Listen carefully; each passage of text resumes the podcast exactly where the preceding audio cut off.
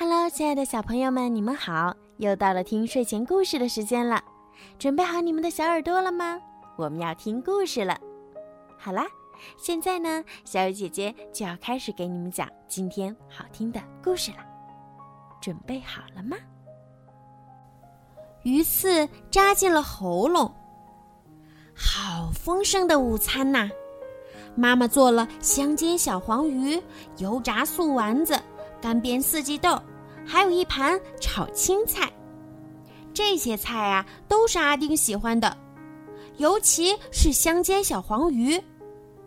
阿丁抓起一条小黄鱼就大口的吃起来。妈妈在一旁叮嘱说：“吃鱼要细嚼慢咽。”阿丁只顾享用手里的美食，丝毫没听进妈妈的话。嗯嗯嗯，好好吃啊！嗯，正吃的津津有味儿，突然，啊！阿丁一下子扔掉手中的小黄鱼，张大了嘴，用手指着喉咙，痛苦的告诉妈妈：“啊，鱼刺卡在喉咙里了。”阿丁疼得眼泪直流。不等妈妈想办法，拿起馒头就往嘴里塞，想通过吞咽馒头把鱼刺咽下去。妈妈一看，赶忙阻止：“这可不行！”妈妈让阿丁把筷子慢慢伸进嘴里，放在舌根处。阿丁只觉得一阵恶心，想吐。呃呃，鱼刺终于被吐出来了。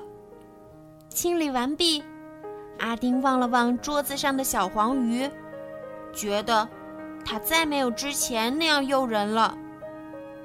安全小贴士：不要使劲儿吞咽食物。鱼刺卡到了喉咙后，不要用连吃几口米饭、大口吞咽馒头等办法来应对，这样做有可能使鱼刺扎得更深。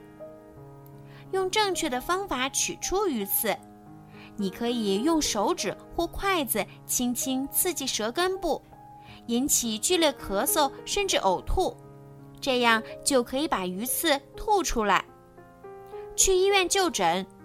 用了上面的办法，如果还是觉得鱼刺卡在喉咙里，就要立即去医院找医生诊治了。小朋友们。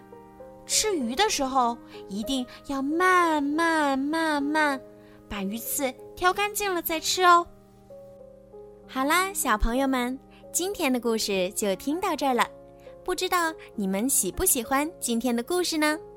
小鱼姐姐啊，会在以后的每一天都给你们带来更多好听的故事。对了，小鱼姐姐的故事马上就要更新到第一千期了，真是个值得庆祝的日子呢。所以现在呀，小鱼姐姐想要征集小朋友们的声音。如果你们也想自己的声音出现在小鱼姐姐的节目当中呢，让爸爸妈妈关注小鱼姐姐的微信公众号“儿童睡前精选故事”，然后在后台用语音发送“小鱼姐姐讲故事”，啊，还有其他的想说的也可以自己发挥。到时候也许你的声音就会出现在小鱼姐姐讲故事的节目当中啦。小朋友们积极参与哦！好了，孩子们，晚安。